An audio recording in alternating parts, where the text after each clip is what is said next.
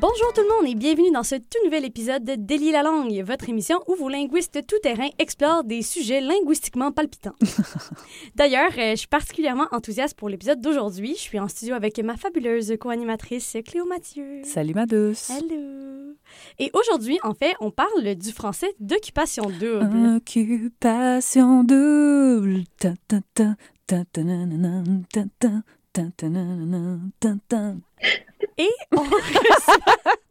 Et on reçoit, et en studio une invitée euh, toute spéciale. Donc, c'est Anne-Frédérique Blais, qui est étudiante à la maîtrise en linguistique à l'Université Laval. Elle est également membre étudiante du CRIFUC, qui est le Centre de recherche interuniversitaire sur le français en usage au Québec.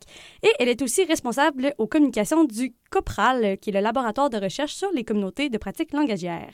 Anne-Frédérique consacre son mémoire à l'étude des attitudes et représentations linguistiques quant aux pratiques langagières dans Occupation double.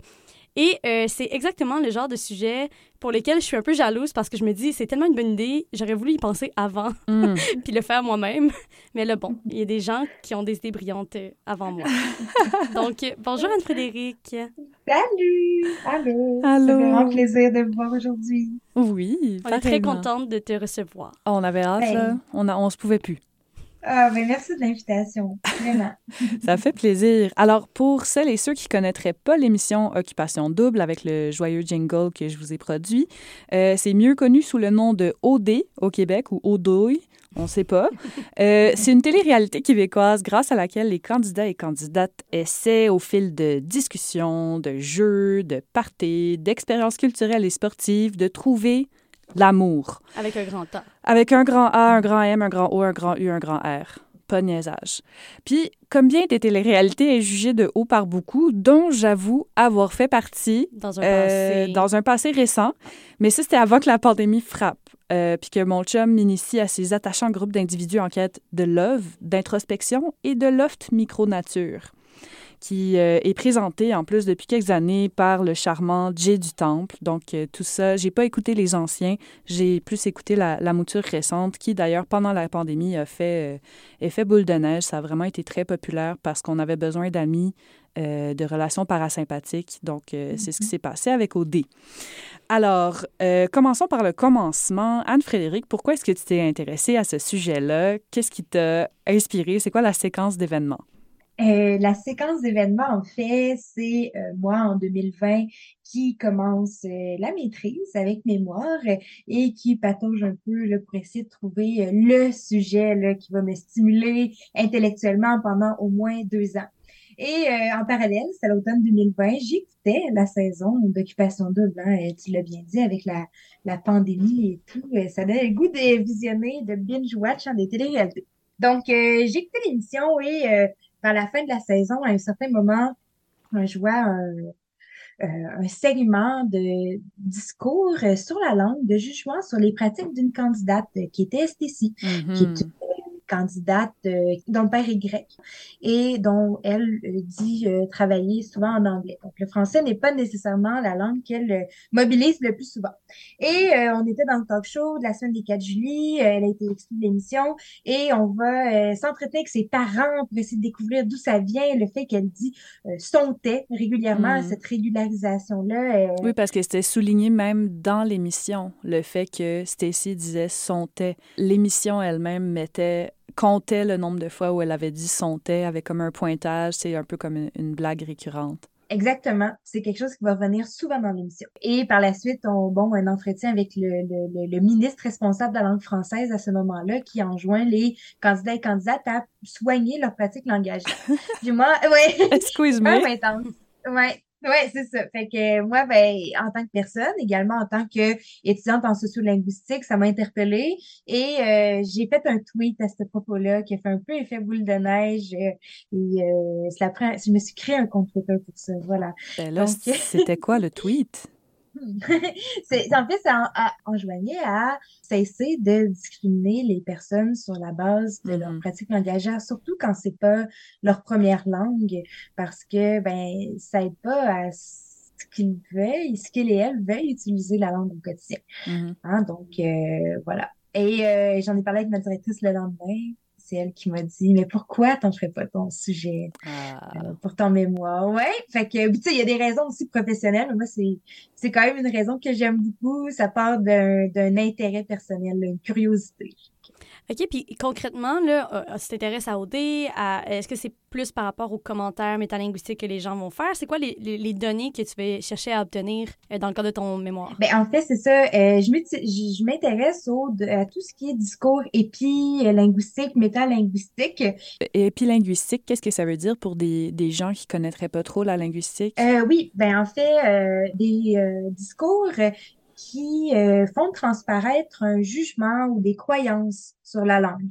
Donc, on a le métalinguistique, par exemple, dire que euh, l'accent de X région est différent. Et quand on a un discours épilinguistique, ce serait quelque chose d'autre comme l'accent de X région est plus beau qu'un autre, par exemple. Donc, on voit euh, ici qu'il y a un, un jugement de valeur, euh, positif ou négatif, qui est porté sur une pratique ou euh, une variété. Mhm. Ouais.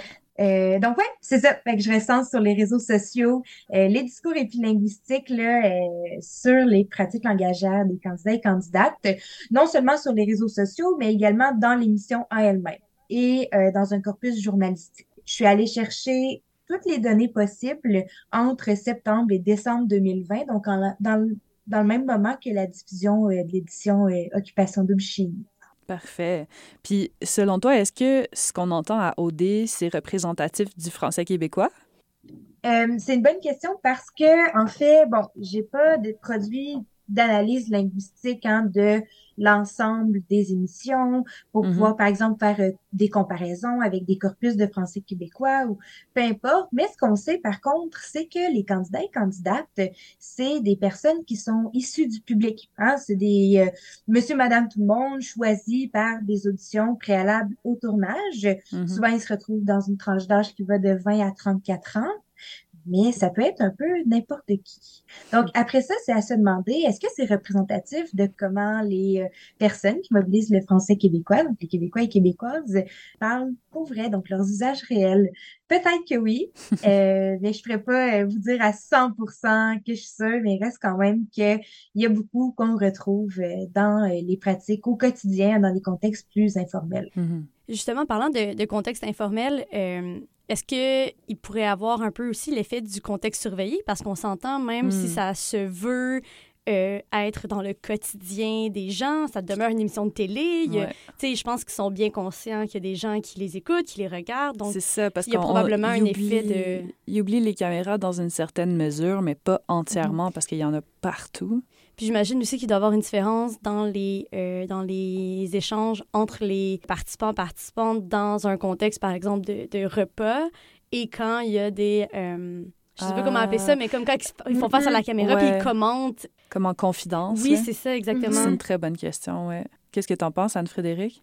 Si on parle de télévision, je pense que la télé-réalité, c'est ce qui nous permet le plus d'observer un contexte non surveillant, des usages qui sont peut-être plus spontanés, moins contrôlés. Il reste quand même qu'ils sont dans un contexte de télévision, puis même s'ils n'ont pas nécessairement un bagage audiovisuel, comme par exemple des animateurs ou des animatrices de télévision, il reste que euh, ils ont quand même conscience probablement des caméras.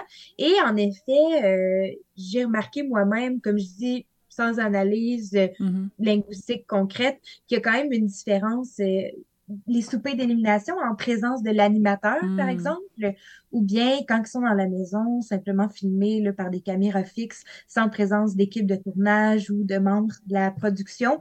Il semble avoir une certaine différence et il y a également moins de discours épilinguistiques Mhm. qui sont associés aux situations dans lesquelles ils sont euh, en présence de membres de l'équipe, par exemple. Wow. Puis, euh, par rapport à- aux résultats que tu viens de tenir de, de ta collecte des données, qu'est-ce que tu dirais qui ressort le plus du discours du public euh, à propos des pratiques langagères euh, dans l'émission OD? En fait, ce qui ressort beaucoup, euh, d'abord, on voit que euh, il y a des expressions euh, euh, types des Mm. candidats et candidates qui, qui reviennent beaucoup. Euh, je pense par exemple à cette édition-là 2020 où euh, Vincent euh, souvent euh, on est dans la sauce, hein, des Ah choses oui. comme ça. Et euh, c'est vraiment repris. Les gens euh, vont l'utiliser beaucoup, euh, vont euh, par exemple le mettre dans leurs propres propos. Euh, si on parle sur Twitter, donc dans un tweet, l'intégrer à ce qu'il et elle disaient.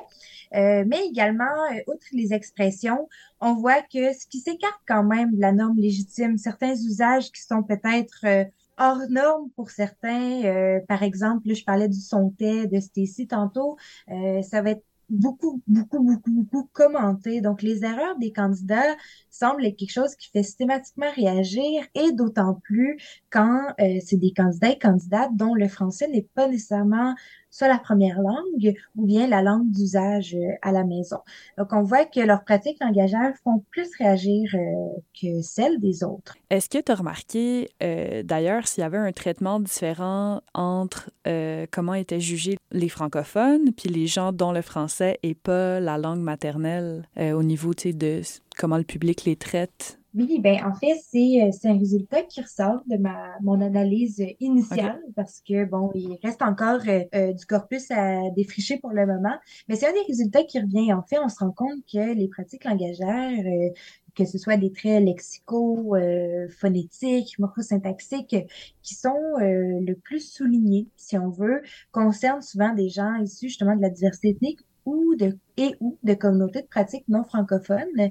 Et évidemment, c'est sûr que bon, ça, ça change parce que chaque personne a une trajectoire individuelle différente, mais il reste que ça semble systématiquement faire réagir dans une certaine mesure. Par exemple, euh, je pense à euh, la candidate Cynthia, qui est Mhm. une candidate d'origine euh, brésilienne, dont euh, finalement le- la, la prononciation est euh, emprunt un peu de quelques traits phonétiques du portugais.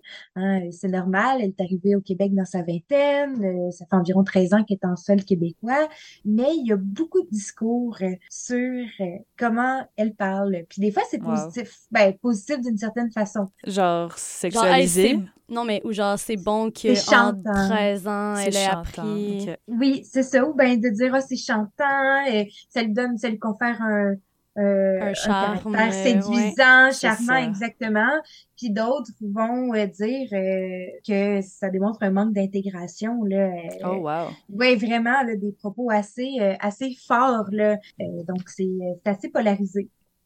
Puis est-ce que euh, parmi les... Quand tu regardais, par exemple, sur les réseaux sociaux, les gens qui commentaient ou qui faisaient des, euh, des remarques sur l'usage euh, puis sur les pratiques linguistiques des gens, est-ce que tu as identifié des profils types des commentateurs et commentatrices? Est-ce que c'était, par exemple, des gens d'un certain âge? Est-ce que c'était des gens qui...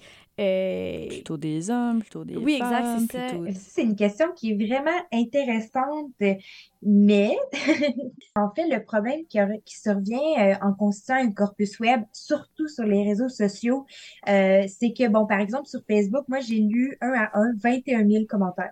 Wow. ouais. Euh, Ouais. Puis je peux pas, euh, je peux pas nécessairement aller cliquer sur le profil de chaque personne pour aller voir dans ses à propos, pour aller voir bon quel genre de personne que, que c'est, quel âge, le genre, le métier. Donc je peux pas dresser de portrait de données sociodémographiques si on veut de mes corpus web, ce qui est euh, un peu bon euh, l'inconvénient principal, je pense, de ce genre de corpus-là. C'est sûr que pour le moment, j'ai analysé mes corpus un peu plus comme un tout, sauf que peut-être qu'il pourrait être intéressant d'aller jumeler euh, des statistiques d'utilisation, par exemple, de Facebook. Quel genre de personnes utilisent surtout Facebook, puis de comparer mes corpus, par exemple, avec celui de Twitter, pour remarquer s'il y a des différences en lien avec les sociaux, les données sociodémographiques des utilisateurs et Ouais. utilisatrices habituels. Puis j'ai l'impression que c'est vraiment pas le même genre de personnes qui sont. Si on prend par exemple Twitter, Facebook puis Instagram, j'ai l'impression que c'est trois Pas types même, de euh, communautés Ouais. qui sont quand même différentes Ouais. euh, sur les trois plateformes. Ça Même s'ils peuvent être sur les trois à la fois, l'endroit Ouais. où on décide d'être actif, je pense que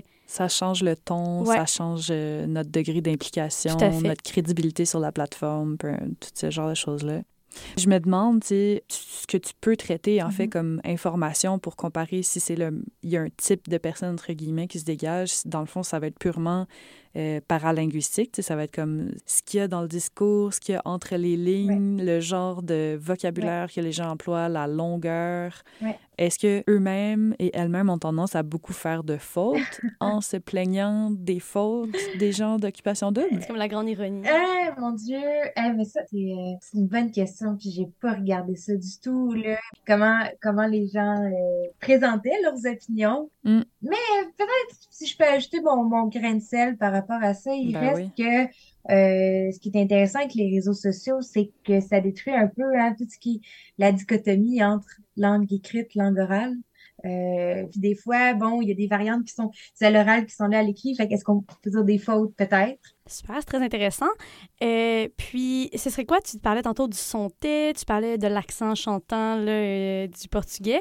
Euh, mais ce serait quoi, euh, selon tes analyses, les éléments linguistiques qui sont les plus critiqués? Est-ce que c'est vraiment dans une optique normative par rapport euh, justement à un français standard? Mhm. ou c'est plus par rapport justement à des traits euh, phonologiques, par exemple, Mhm. ou euh, par rapport au choix des mots, aux anglicismes peut-être aussi? Ouais. Ben, tout ce que tu as nommé. mais en fait, non, ben oui, ben en Quelle fait, euh, intuition! Ça. Ben écoute, euh, je te dirais que le, le, euh, le bon tiers de mon, mon corpus de discours épilinguistique, le tout corpus confondu, concerne souvent le lexique. Puis euh, ce que j'entends par lex- lexique, c'est au sens large. Par exemple, des expressions conventionnelles, non, euh, signification des unités euh, en contexte, des trucs comme ça. Euh, donc, comme je disais tantôt, euh, on, on reprend souvent les expressions des candidats, mais également euh, certains candidats et candidates produisent eux-mêmes implicitement euh, des jugements sur leur propre pratique en justifiant, par exemple, euh, la manière dont ils ou elles disent quelque chose. C'est euh, qui indique finalement une espèce de sensibilité normative, hein, une espèce de, Ouais. de conscience de la norme qui révèle ben, à la fois la volonté de s'y conformer, mais aussi le besoin de justifier les écarts. Mhm. Mhm, C'est comme un genre de, de disclaimer, de dire Ah, je dis ça de telle façon, mais il y a une raison derrière ça. Ouais. Exact. Peut-être simplement comme, mettons, Stacy pourrait dire Ah, je le sais pas, moi, je suis anglophone. tu sais. Oui, ou euh, par exemple des guillemets avec les doigts ou de reformuler excessivement. Ah. Ou euh, j'ai noté aussi certains trucs comme euh, comme on dit en bon québécois, euh, si on peut Ah, dire blablabla. Donc, ou oui, de choses-là. l'anglicisme, ou excuser mon vocabulaire.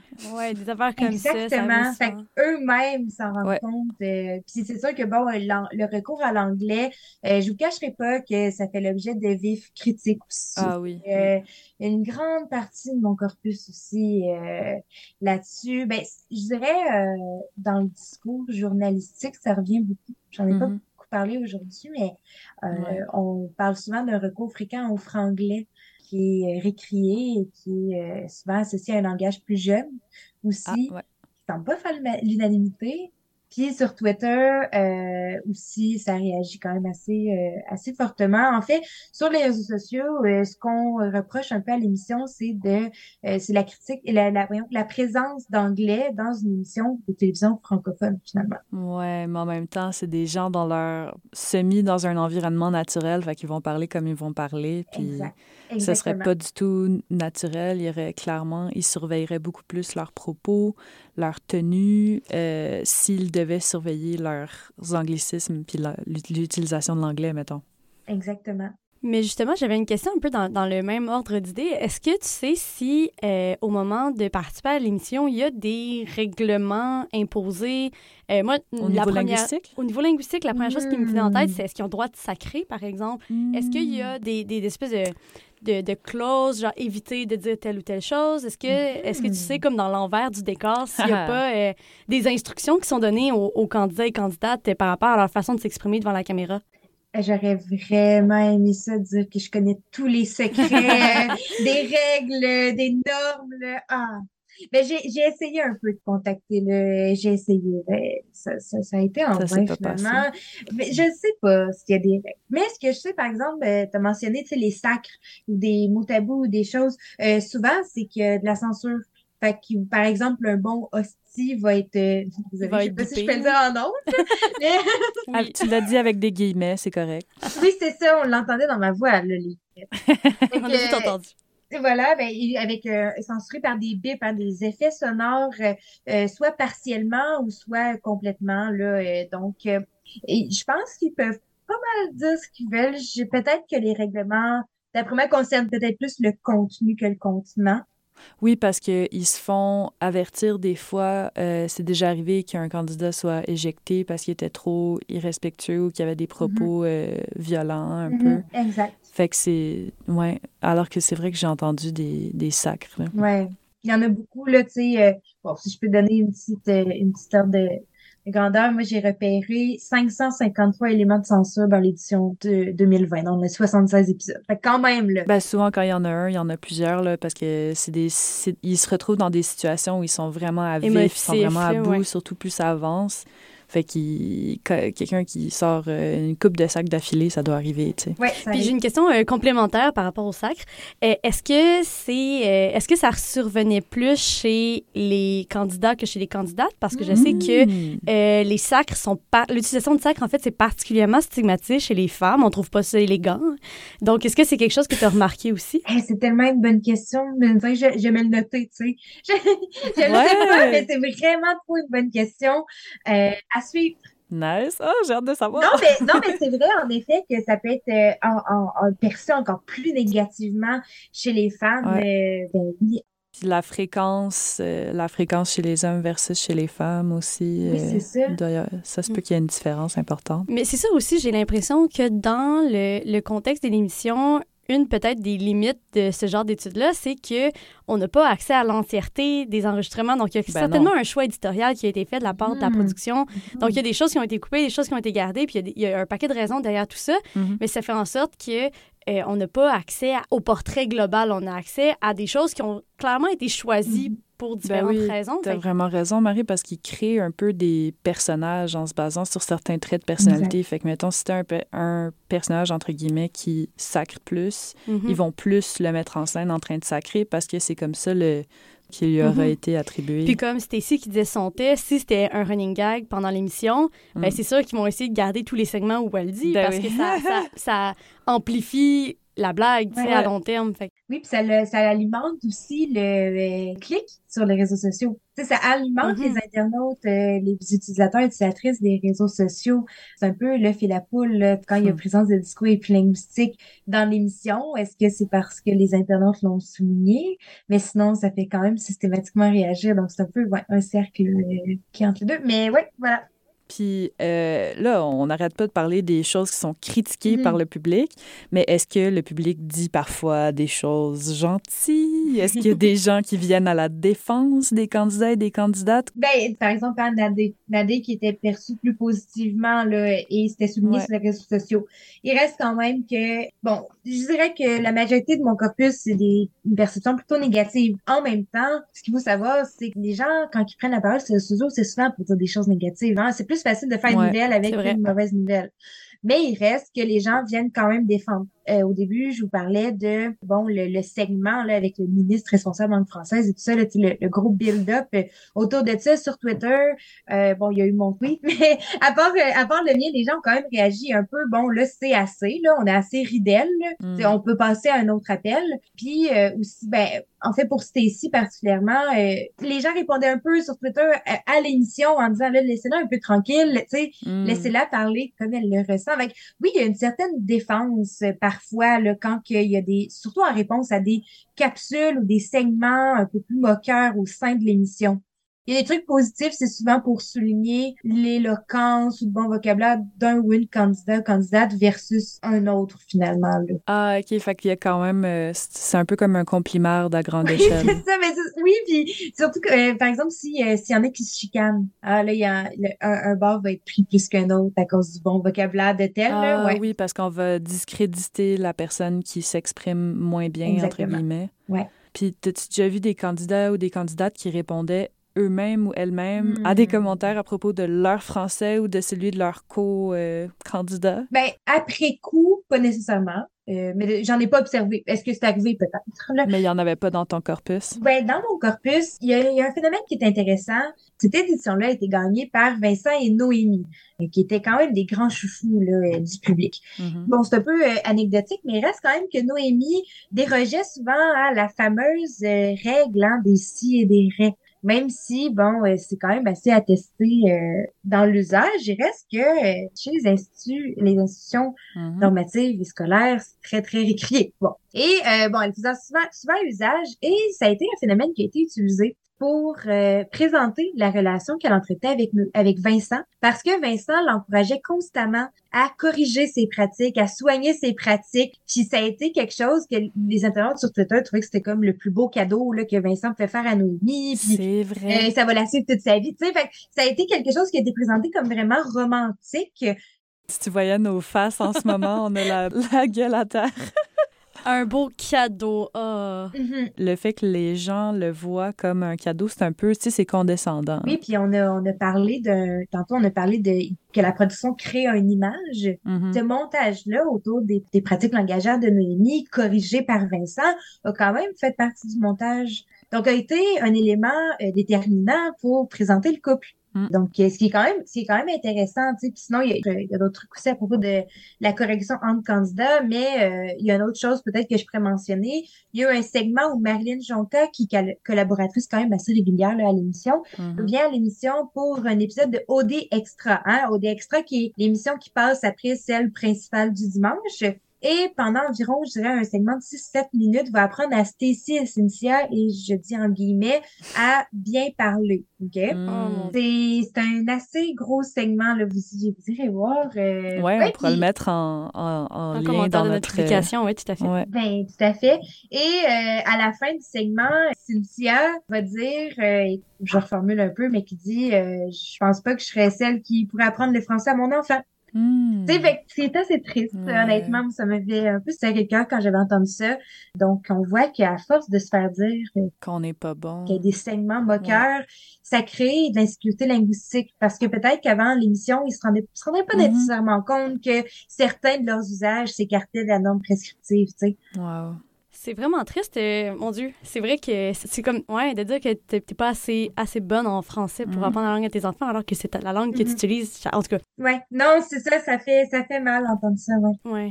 Et pourquoi est-ce que tu penses que euh, le français d'OD, ça suscite des réactions aussi intenses? Je veux dire, c'est pas la première télé-réalité qu'on voit euh, sur le marché euh, au Québec, mais en tout cas, de, ce que je vois d'un œil bien extérieur, mais quand même, c'est vraiment ça qui semble avoir des réactions de nature linguistique les plus saillantes. Ben, d'abord, tout simplement le fait que les candidats et candidates participent à une télé-réalité, ça fait réagir. Mhm. Euh, Et la perception, qu'elle soit positive ou négative, que les gens ont du genre télévisuel à la télé-réalité, va déteindre sur la perception qu'ils vont avoir des pratiques langagières des- de ces candidats et candidates, tu Puis la- l'appréciation de la télé-réalité, en général, c'est super polarisé. tu sais, soit tu détestes, tu ris, tu regardes ça de haut, hein, comme euh, je l'ai mentionné tout à l'heure, ou soit euh, tu es super impliqué là, émotionnellement et euh, psychologiquement, tu sais. Puis souvent, c'est un peu des deux simultanément, j'ai c'est l'impression. Ça, tu regardes un peu pour te moquer, mais Là, tu finis c'est un par regard t'attacher. sociologique. Oui, parce que honnêtement, chaque début de saison, tout le monde fait juste dire son don Ouais. ben niaiseux ou ah mon Ouais. dieu, son poupoune ou whatever, mais Ouais. Plus les semaines passent, plus on est simplement investi. On s'y attache. Oui, parce que c'est des gens. Puis c'est fait pour ça aussi, je veux dire. Ouais. euh, je veux dire, c'est, c'est...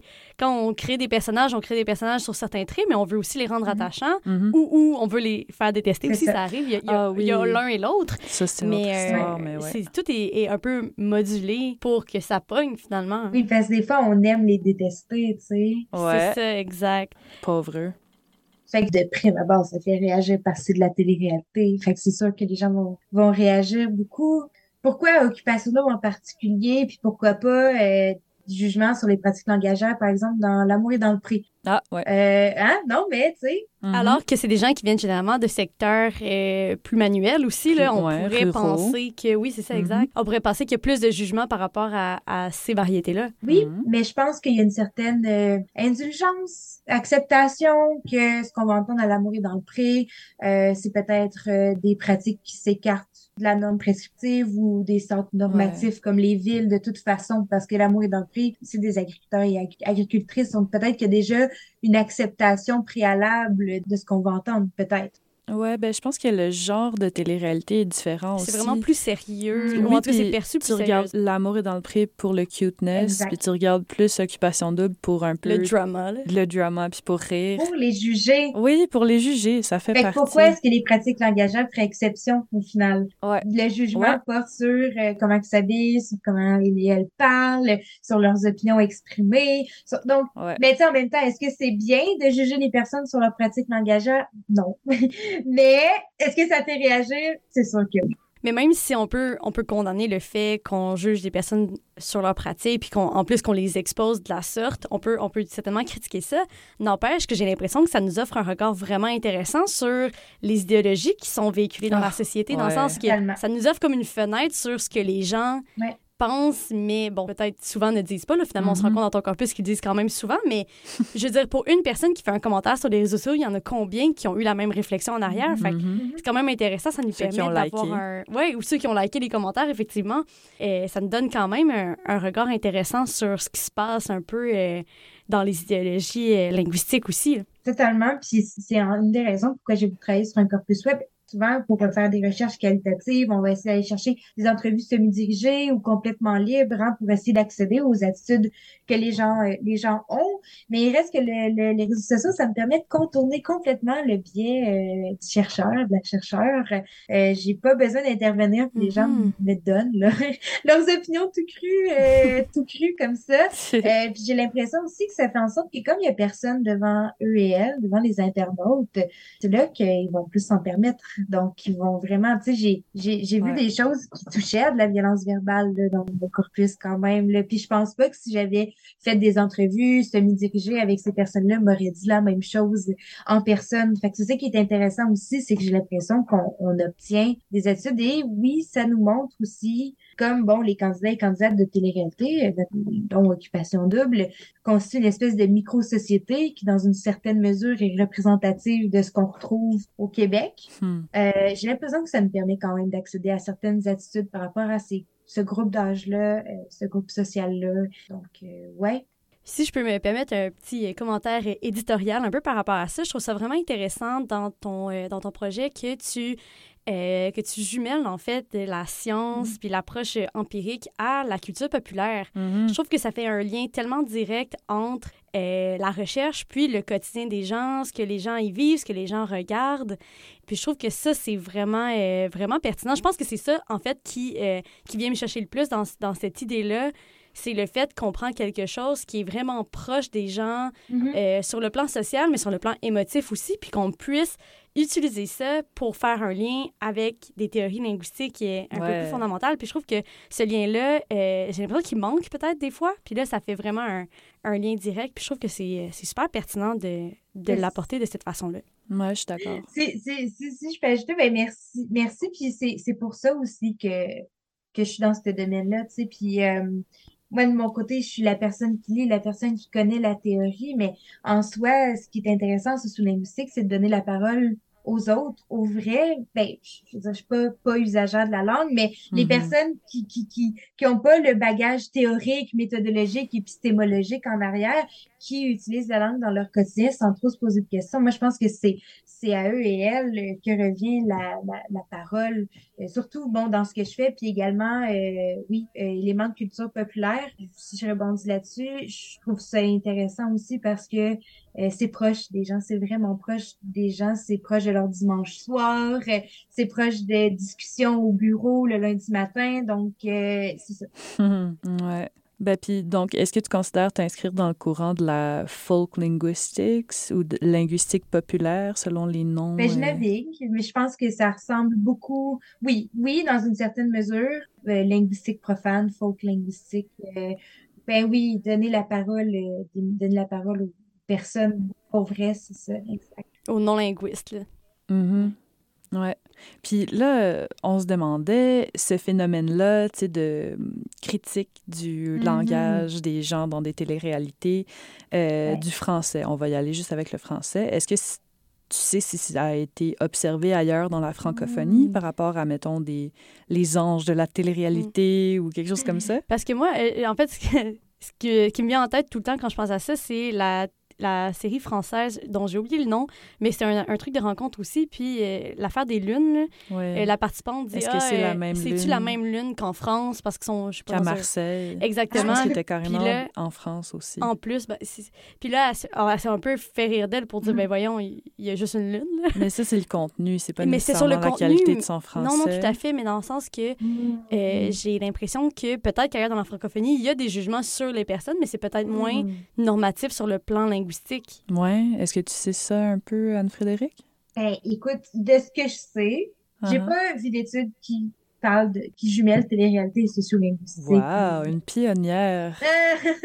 oui, ça, a, ça a ses côtés positifs hein, d'innovation, ça a ses côtés négatifs, un peu de manque de littérature pour m'appuyer dans mes euh, analyses, mais il reste que bon, ça n'a pas été nécessairement touché beaucoup encore. Hmm. Toutefois, euh, c'est vrai que le côté euh, qu'on, ça se passe au Québec et que bon, euh, longtemps, même si on voit une certaine amélioration, hein, souvent les, les attitudes linguistiques des Québécois et Québécoises étaient euh, souvent bon, euh, il y avait un certain malaise par rapport à leurs pratiques qui étaient comparées euh, à ceux des Français ou des Françaises. Maintenant, on Mhm. remarque dans les études récentes que euh, on a un peu plus une norme endogène de français québécois soutenu. Donc, que généralement, le français québécois pourrait être mieux accepté hein, dans des contextes euh, formels, par exemple.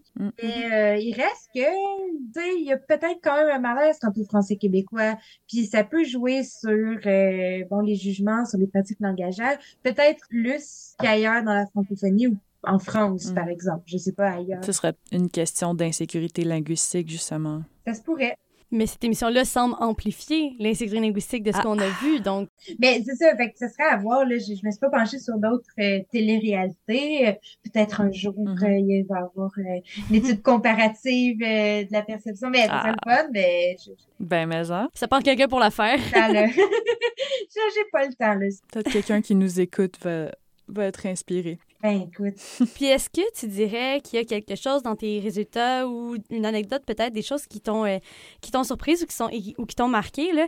Tu sais, nous en, en préparant les questions d'entrevue, on savait, on, on avait intuitivement un peu la direction dans le sens qu'on savait que les commentaires allaient être négatifs, on savait que les gens allaient avoir fait Mm. des commentaires euh, durs là, sur l'usage des gens, mais est-ce que euh, est-ce que tu as obtenu des résultats qui sont cohérents avec ce à quoi tu t'attendais ou il y a des choses qui Sortait complètement de, nulle part. de, de ce que tu avais imaginé? Pour de vrai, c'est sûr que bon, j'avais pas émis d'hypothèse formelle quand j'ai euh, constitué bon, mon projet, tout ça. Il reste quand même que, comme vous, moi aussi, je m'attendais à des résultats qui allaient plutôt dans le- des attitudes négatives, Mhm. surtout pour mon corpus web. Mhm. Vraiment. Parce que de toute façon, ce qui m'a euh, amené à travailler là-dessus, c'était une observation par moi-même Ouais. de, de ce qui se passait sur les sur le web. Fait que j'avais une certaine idée. Il reste quand même que les résultats, tout ce qui est euh, niveau de euh, des personnes là, issues de communautés de pratiques non francophones, ça m'a vraiment surpris à quel point c'est ressorti. Pour de vrai, je m'attendais pas à ça. Euh, je m'étais pas autant documentée sur Mm. les phénomènes d'apprentissage d'une langue seconde ou de la perception euh, que les personnes ont, des personnes migrantes, par exemple. Je m'étais pas tant documentée préalablement, avant mes, avant l'analyse de mes résultats, et ça m'a surpris. Ça m'a surpris à quel point ça ressortait beaucoup, beaucoup, beaucoup. Puis est-ce que, euh, comme tu disais tantôt, la violence verbale, Mhm. est-ce que, est-ce que la dureté, si je peux Mhm. utiliser euh, ça comme terme, là, est-ce que ça te, est-ce que ça, ça t'a surpris comme le niveau euh, de, de, de De violence, violence. que tu as trouvé? J'ai, j'ai l'impression que si on commence à fouiller Mhm. là-dedans, ça doit être, ça doit être quand même assez, assez difficile à, à lire là, sur le plan des valeurs, parce que visiblement, tu sais, dans, dans notre cas à nous, euh, tu sais, la justement, l'insécurité, linguistique, c'est un phénomène qui nous touche, Mhm. puis dont on est particulièrement sensibilisé. Euh, ça a dû être confrontant quand même, euh, j'imagine, de, de lire tout ça. Euh, ça l'est- ça l'était, je ne veux pas trop nommer non plus, je veux pas citer euh, des tweets ou des trucs parce que les, mais les gens pourraient se reconnaître aussi. Puis euh, je suis pas trop supposée, niveau éthique, là, euh, quand je, quand, comité éthique, là, je suis supposée, quand, quand j'ai mes données, quand même essayer de conserver l'anonymat des données web, même si c'est public. Mhm. Mais euh, il reste quand même que oui, c'est percutant. C'est vraiment percutant, puis oui, puis aussi parce que tu sais, j'ai comme j'ai un bagage en, en sociolinguistique, j'ai une sensibilité quant à euh, quant aux euh, euh, personnes qui font usage de traits qui s'écartent de la norme. Je veux dire, moi, par mon domaine, je, trouve ça, je trouve ça normal. C'est l'état normal d'une langue, c'est l'état normal de l'utilisation d'une langue en mon sens. Fait que de voir euh, une normativité très, très explicite euh, et des jugements vraiment violents envers les personnes dont les usages s'écartent de la norme perçue comme légitime, ça m'a vraiment euh, shaké, vraiment. Puis des commentaires Ouais. aussi, quand on parle de diversité ethnique, là, euh, euh, des fois, il y a des propos qui sont racistes, vraiment racistes. Wow, C'est ouais. c'est percutant, c'est difficile à lire. Puis euh, c'est difficile de concevoir que quelqu'un a mis ça sur la place publique. Mais bon, Mais c'est fascinant à savoir, pas juste fascinant d'un point de vue scientifique, mais tu sais, juste, c'est bon à savoir dans un Mhm. sens que ça existe, de pas juste se fermer Mhm. les yeux à ces réalités-là, tu sais, qu'on qu'on côtoie sans le savoir. c'est intéressant aussi dans la mesure où euh, ben, vous avez sûrement déjà rencontré euh, les textes de Blanchet, Philippe Blanchet, puis la glottophobie, tout ça. Mhm. Où il mentionne que la, la glottophobie, fait que, tu sais, le, le mépris, un peu la haine des, des gens qui, bon, des usages qui s'écartent de la norme et donc des gens dont les usages s'écartent de la norme. Si vous êtes curieux, curieuse, on vous renvoie à notre épisode sur la, La glottophobie. Ah, bon, voilà, voilà, exact. C'est la, la seule forme d'haltérophobie qui est diffusée, reproduite. euh, les gens, je pense pas qu'ils se rendent compte de l'impact que ça peut avoir, Mm. ces jugements-là. Ouais, c'est comme une discrimination socialement quand même tolérée. C'est c'est- Ouais. Ça l'est, Ben, exactement. au point où c'était dans l'émission, il y avait des chroniques, comme tu disais, à, au normative DXtra. de dire comment. Ouais, euh, ah. c'est un peu le on ne dit pas, on dit Mhm. plutôt, tu sais, les chroniques euh, langagières dans Ouais. les, les L'appendix journaux. probie euh, pour une petite blague très nichée. J'ai aucune idée c'était quoi ça. C'était- Marie est trop C'était Oui, pour nous avec son latin. Mais en fait, la, l'appendix probie, c'était un texte euh, qui, euh, comme en ancien, en, euh, cla- du latin classique au latin vulgaire. D'accord. Ça disait dis pas ça, dis ça, dis pas ça, dis ça. C'était vraiment niché, mais en tout cas. Pour les gens qui l'auraient compris, ça aurait été une excellente blague. Mais je suis certaine. Enfin. On va y aller avec notre dernière question, je pense. Euh, fait que tantôt, Anne-Frédéric t'a spécifié, euh, ben pas spécifié, mais t'as mentionné en passant que t'étais peut-être un peu tannée de, de, de parler ou d'entendre parler d'occupation double. Euh, est-ce que tu es tannée de ton sujet ou est-ce que tu penses que tu continueras à Mm. travailler là-dessus après ton mémoire? écoute, hmm. Puis t'as le droit, hein? T'as le T'as droit, le droit d'être tanné, ben oui. Ben, et- je- je- oui, mais je peux pas me donner la permission. Ouais, je veux dire, mon mémoire est pas Ah, rédigé. là. J'avoue. Mais dans un, un futur fantasmagorique. Non, mais pour de vrai, en toute honnêteté, j'adore mon sujet. Je suis pas tannée. Euh, je suis pas tannée de mon sujet. Je suis pas tannée de travailler là-dessus. Je trouve tout le temps des choses. Puis je suis vraiment passionnée de, de ça. Bon, pas, pas juste d'occupation double, mais de, d'intégrer la sociolinguistique là-dedans, de travailler sur les attitudes. Euh, j'en, j'en trouve tous les jours, là, chaque fois que j'ouvre euh, mes documents et mes fichiers. Donc, euh, je trouve ça vraiment intéressant comme sujet. Je trouve ça intéressant de travailler sur un élément de culture populaire comme ça. Mais par contre, après un été complet à euh, constituer mes corpus, réécouter les épisodes, j'ai anticipé un peu là l'épisode, de- le premier épisode de cette saison. Ouais. Ça me tentait pas tant Puis que ça. finalement, comment ça s'est Fait que- passé? Bon, ça c'est bien passé. On va- C'est comme c'est comme faire euh, c'est comme euh, remettre des vieilles pantoufles, tout douce. Non, mais pour vrai, euh, j'anticipais un peu, mais euh, on verra. Mais ce qui est intéressant, c'est que j'ai déjà entendu des discours épilinguistiques dans l'épisode d'hier. Ça y est. Ah, j'ai hâte d'aller écouter ça. Pour ceux qui écoutent euh, en, en rediffusion, l'épisode d'hier était en fait la première euh, de la toute nouvelle saison euh, Oui, parce que là, on est 2022. un mois plus tard. Il y a plein de choses qui se sont passées dans Ouais, l'occupation c'est ça. double. On n'est pas au courant. Oui, oui. Écoutez ça en, en comme un- sachant. écouter cet épisode est comme un retour dans le passé de un mois. Oui, c'est ça. Mais, mais sinon, pour répondre à la question, si je vais encore travailler sur la télé-réalité, j'ai- peut-être, mais définitivement, euh, pour euh, bon le doctorat, au moins, c'est sûr que je vais encore Mhm. travailler sur des corpus web. C'est c'est vraiment euh, c'est intéressant. Puis je veux je vais essayer de développer plus d'outils, de stratégies pour euh, recenser là, les discours sur le web parce que j'ai tout fait manuellement là, euh, Oh mon Dieu. cet été, là, ouais, tous les tweets, euh, où il y avait le hashtag au chez nous. Tout, tout le faire, je l'ai fait tout seul. Fait que ça, j'aimerais aussi développer ça en- encore. Puis on va voir si je vais encore parler de télé-réalité. Ça, je commence Ben à avoir oui, des bonnes ça. idées aussi. Super. On a hâte de voir euh, la suite à propos de tout ça. Ben, merci beaucoup d'avoir euh, accepté de venir nous parler de, euh, de Occupation 2 puis de la langue, un lien qu'on n'aurait peut-être pas fait euh, si ça n'avait pas été de, de ta recherche. Euh, on a vraiment passé euh, un bon moment avec toi, puis j'espère que euh, ça va amener les gens à réfléchir un peu à ces enjeux-là, parce que, Mhm. comme on disait, euh, la glottophobie, c'est comme une forme de discrimination qui est quand même relativement tolérée, mais peut-être que euh, en en parlant de cette façon-là, ben ça va mettre un peu la puce à l'oreille, puis de dire comme, ah, ben finalement, ce genre de commentaires que je trouvais drôle euh, avant, mais peut-être que je me rends compte qu'il y a peut-être euh, anguille sous roche. C'est peut-être juste pas poli. Oui, c'est ça, ça se pourrait. Donc, euh, on te remercie grandement de ta visite euh, en studio, puis Ouais, euh, on te souhaite beaucoup. la meilleure des chances pour euh, la rédaction de ton mémoire. Ouais, Eh ben, merci beaucoup, puis merci de l'invitation. avec grand plaisir. Donc, vous pouvez aller écouter nos émissions précédentes sur CISM 893.ca ou encore sur votre application de balado-diffusion favorite. N'hésitez pas à nous mettre des étoiles, donc à nous donner une note sur Spotify, Apple Podcast, etc. si vous aimez notre contenu. Vous pouvez aussi nous suivre sur Facebook et Instagram, mais mettons surtout Facebook parce que c'est là qu'on est actif et je sais pas c'est quand la dernière fois qu'on a fait un post sur Instagram. On a un Instagram. Puis si on se met à avoir plus de gens qui nous suivent, peut-être qu'on va plus faire des contenus. En tout cas, non, on est juste nul avec Instagram. Donc, suivez-nous sur Facebook sous le nom Délier la langue, Délier ER, pour ne rien manquer de l'émission. On fait des publications à propos de nos émissions. Vous voyez des images. On ajoute des informations complémentaires. Euh, des fois, on participe à des panels ou à des choses comme ça. Fait que Ou des panneaux, peu importe. des... on participe à des panneaux, bien sûr. Alors, pour voir nos prochains panneaux euh, et ne pas y tomber, suivez-nous sur Facebook. Merci d'avoir été à l'écoute, puis on se retrouve très bientôt pour un autre épisode. Merci, salut! Merci, salut, bye bye.